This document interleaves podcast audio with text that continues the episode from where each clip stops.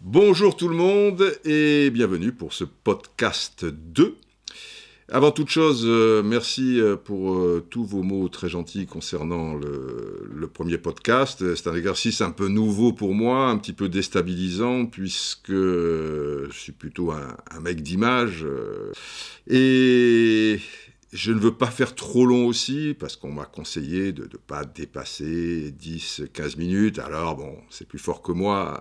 En aura peut-être de 20, euh, peut-être ce podcast d'ailleurs, euh, 25, mais dans la mesure du possible, sans aller à l'essentiel. J'aime bien, vous le savez, les digressions, les, chemins de, de, de traverse.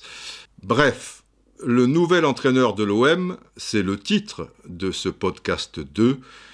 Ce nouvel entraîneur, ce sera André Villas-Boas. Bon choix, mauvais choix, on va en parler.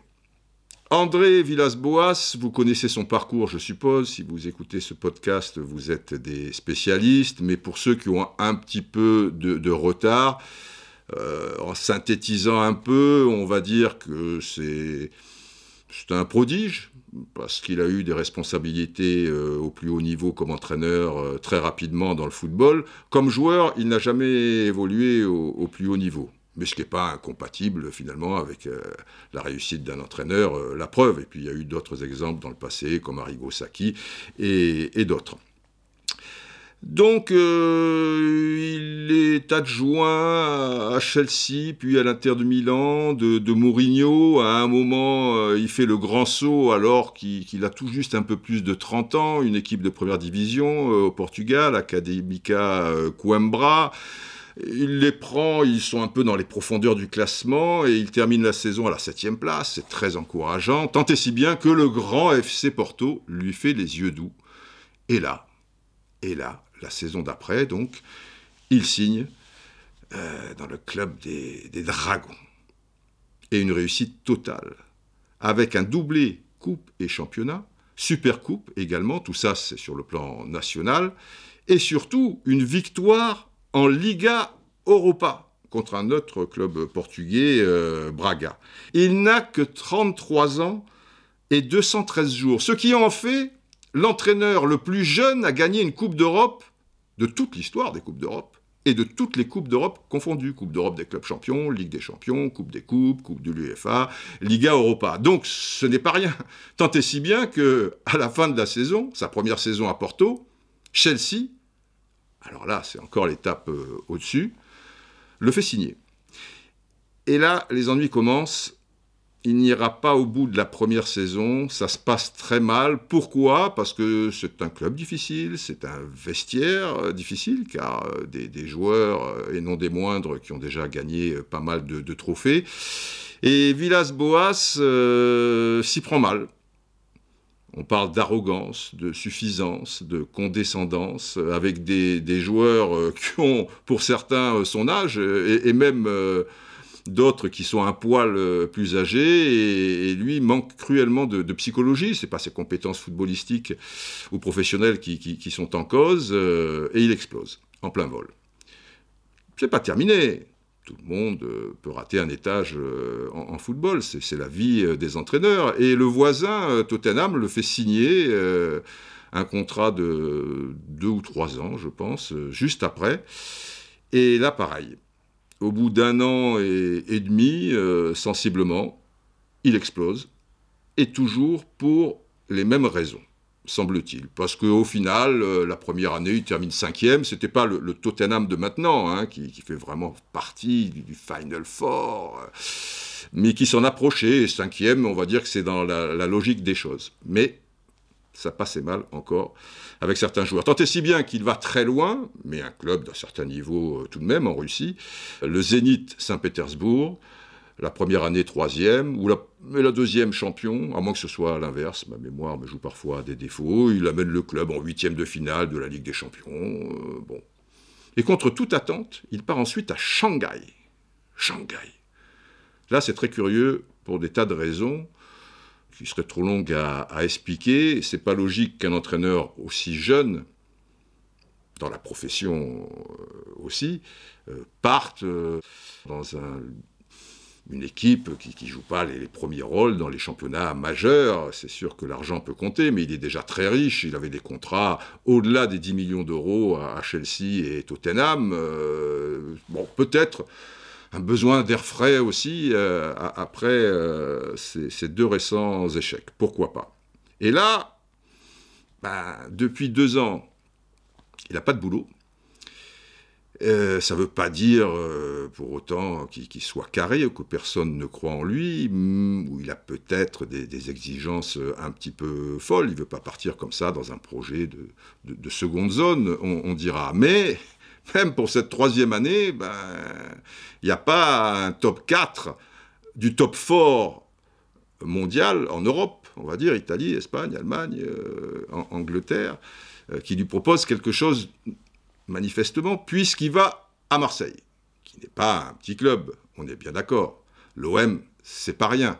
Mais tu peux te poser certaines questions. Alors, il, voit euh, son salaire à la baisse. Au début, on parlait de 600 000 euros. Maintenant, il serait question de 450 000 euros, ce qui n'est pas rien quand même pour l'OM, euh, qui a des, problèmes financiers énormes, puisqu'à l'arrivée, ça fera 5 millions et demi euh, d'euros, un, contrat de deux ans. Bon, au-delà de ça, et il peut réussir, pourquoi pas, il en a, c'est certain, les compétences, malgré ce, talon d'Achille qui, n'est pas rien. Mais il a, selon moi, un deuxième talon d'Achille pour l'OM. C'est qu'il n'a pas franchement le profil. Déjà, les dirigeants actuels se sont trompés au niveau du casting avec euh, Garcia, qui n'était pas fait pour l'OM. C'est comme ça. Et là encore, c'est pas une question de, de compétence. Euh, il n'a pas le bon profil. Dans certains clubs, l'environnement est quand même très spécial. Et l'OM fait partie de ces clubs. Il faut vraiment que les supporters vous adoubent. Et il n'y a pas que les résultats qui comptent c'est aussi une affaire de sentiment, si, vous voulez. Il faut qu'ils croient en, vous. Les supporters n'ont jamais aimé Garcia, même quand il a réussi des bonnes choses lors de, la première saison. Et pour euh, André Villas-Boas, je crains fort que ce soit sensiblement le même profil, c'est-à-dire quelqu'un une autre idée de, lui-même, euh, pourquoi pas, ça peut être une, force aussi hein, euh, dans la vie. Mais euh, je ne vais pas parler d'apparence, la Bible ne fait pas le moine et on est tous chacun comme on est, mais ce côté un peu playboy, gentleman farmer, veste en tweed, cravate de soie, toujours bien coiffé, il n'y a pas eu un cheveu qui dépasse, la, barbe ou fausse barbe ou début de barbe, euh, bien taillé, euh, tout ça. Pour euh, les, Marseillais, déjà, ça, sème un peu le, doute, quoi, si vous voulez. Après, il peut être tout à fait charmant, je sais que c'est un grand séducteur, qui peut être agréable dans les conférences de presse. Ne lui jetons pas la pierre. Peut-être qu'il a appris aussi, parce que les, échecs à Chelsea et Tottenham, ça commence à, dater. Il était jeune, il croyait que c'était arrivé. On, évolue euh, en, tant qu'homme. Mais ça fait quand même une grosse prise de risque, je trouve, pour les, dirigeants euh, marseillais. Alors vous me direz, eh oui, mais Didier, il fallait quand même un gars d'un certain niveau et il n'y avait rien sous la main. Qu'est-ce que tu veux? Ils ont pris ce gars qui est, quand même pas mal, il y a, peut-être une petite chance, le risque est grand, je te l'accorde. Ah non, et c'est ça le problème. Il y avait des entraîneurs sous la main. Notamment un qui, à mon sens, cochait toutes les cases. Gabriel Heinze grosse expérience en tant que joueur, hein, je veux dire, plus de 70 sélections avec l'équipe d'Argentine, des Copa América, des Coupes du Monde, les Jeux Olympiques, euh, connaît la Ligue 1, puisqu'il a joué euh, trois saisons au PSG et deux à l'OM, avec qui il a été champion. Important. Il est adoré des supporters euh, marseillais. Et lui, pour le coup, il a le profil. Attention, il a sa forme d'élégance aussi, beaucoup de charisme, si vous avez vu Enze de près, mais il dégage quelque chose, si vous voulez, dans l'authenticité, dans le sacrifice de beaucoup plus fort. Et c'est ça que demandent les supporters marseillais. Et c'est là où ils vont juger en premier. Pour eux, l'OM, si vous voulez, c'est la chose la plus importante au monde. Avec la famille, sans doute, et quelques petites choses. Mais les Marseillais ont, un attachement à leur ville qui est si puissant, il faut connaître cet environnement pour, euh, pour en parler. Et Marseille, c'est l'OM. L'OM, c'est Marseille. Ça veut dire, ok, tu me prends la plus belle, c'est toi qui vas t'en occuper, mais attention, hein, tu vas tout donner. Hein. Et s'il faut mettre les mains dans le cambouis, tu les mettras. Tu vas te sacrifier pour ce club. Comme nous le faisons au quotidien, depuis des années et des années. Et nos papas avant, et nos grands-papas avant nous encore. Tu piges. Et là, tu sens que Villas-Boas, c'est un gars qui est un peu là de passage, quoi, tu vois, si ça peut lui redonner un tremplin pour aller dans, des clubs plus prestigieux comme autrefois. et les supporters, euh, il n'aime pas. Alors que Heinze, on est tous de passage. Et évidemment, il ne resterait pas 25 ans comme Ferguson à Manchester United. Ça n'existe plus, ça. Mais tu sens que le moment où il serait entraîneur de l'OM, dans sa tête, ça serait pour la vie. Et c'est ça qu'on demande. Et qui donnerait tout. Tout son temps, toute son énergie, tout son cœur, toutes ses cojones. Il irait au combat pour ce maillot qu'il a porté et qu'il a porté fièrement il a toutes les cases. Alors certains disent Oh, mais il manque d'expérience. Euh. Attends, il manque d'expérience. Il manquait pas d'expérience quand Porto a pris Villas-Boas et qu'il a réussi euh, ce quadruplé euh, fantastique. Je prends toujours l'exemple d'Arigo Saki. C'est pas rien, Saki, quand même. Saki, quand il arrive au Grand Milan AC, saison 87-88, c'est quoi son expérience? Deux ans en série C, c'est-à-dire la troisième division, deux ans en série B la deuxième division. Et ce gars-là prend les clés de cette Formule 1 où viennent d'arriver Van Basten et Ruud Gullit. Et Berlusconi lui dit Tiens, voilà les clés. Résultat des courses, champion de Serie A à la fin de la saison et victoire de la Coupe d'Europe des clubs champions en 89 et 90. Le gars, deux ans en Série C, deux ans en Série B. Donc l'expérience. Ah bon Enze, il n'a pas d'expérience. Attention, une grosse expérience en tant que joueur ne fait pas de vous nécessairement un grand entraîneur. Simplement, il a fait ses preuves déjà, Enze. Trois ans dans le championnat d'Argentine. Alors l'Argentine, c'est loin. Les gens pensent que le championnat d'Argentine, bon, ce championnat, bon, c'est quoi? C'est notre division d'honneur, notre... Mais vous êtes fous. La pression en Argentine. Mais là-bas, en football, tout va plus vite. Première saison, Argentinos Junior, un club incontournable, très important. C'est de ce club qui est sorti Maradona ou des Redondo ou des Cambiasso, euh, etc. Il les fait passer de deuxième division, il retrouve la première division et il fait du très bon boulot. Et les deux saisons suivantes, c'est-à-dire les deux dernières, il est à la tête de Vélez Sarfield. Vélez Sarfield, c'est un grand club aussi, qui a gagné la Copa Libertadores, qui a gagné des championnats d'Argentine. Et avec très peu entre les mains, surtout des, des jeunes, parce qu'en ce moment Vélez n'a pas beaucoup de moyens, eh bien, il réussit de très belles choses.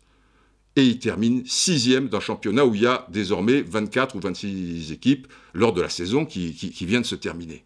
Et surtout, bon, moi je me suis renseigné. C'est normal. Personnellement, je n'ai pas vu les matchs d'Argentinos Junior et, de Vélez ces derniers temps, euh, je le reconnais. Donc j'appelle des gens en Argentine. J'en ai appelé 7. J'en ai pas appelé 6, j'en ai pas appelé 8, j'en ai appelé 7.